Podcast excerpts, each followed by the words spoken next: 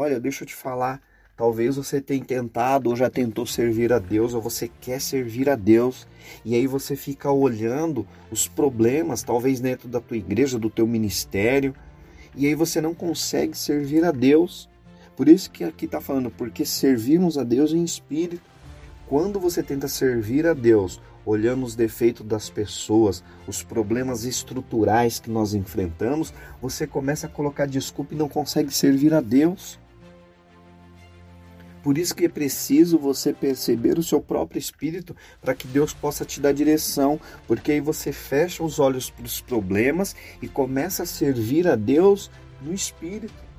E aí você não precisa de elogio de ninguém, você não precisa ser reconhecido por ninguém, porque você está fazendo para Deus e Deus ele é espírito e é Deus que vai te dar o reconhecimento.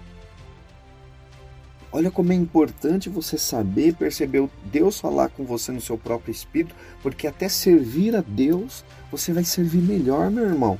Então talvez você quer trabalhar na obra de Deus, mas você fica colocando um monte de defeito, você fica colocando um monte de desculpa, é porque você está olhando só no plano natural. É tempo de você começar a olhar as coisas e querer servir a Deus no Espírito somente. Amém?